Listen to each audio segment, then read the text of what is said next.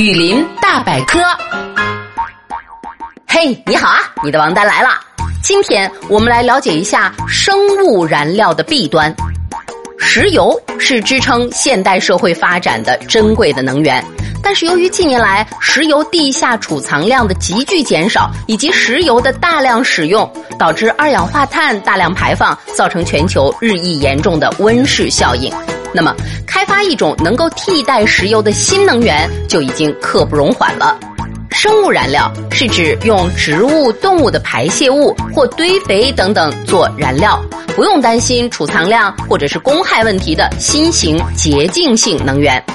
因为这些优点，生物燃料就受到了广泛的关注。目前被使用最多的生物燃料是生物乙醇和生物柴油，主要来自玉米等农作物。那如果将粮食作为燃料能源来使用的话，会导致世界谷物价格的暴涨，招致全球的粮食危机。而且呢，为了得到棕榈油而大肆破坏热带雨林，和石油的使用一样，就成为生态环境破坏的另外一个主要原因喽。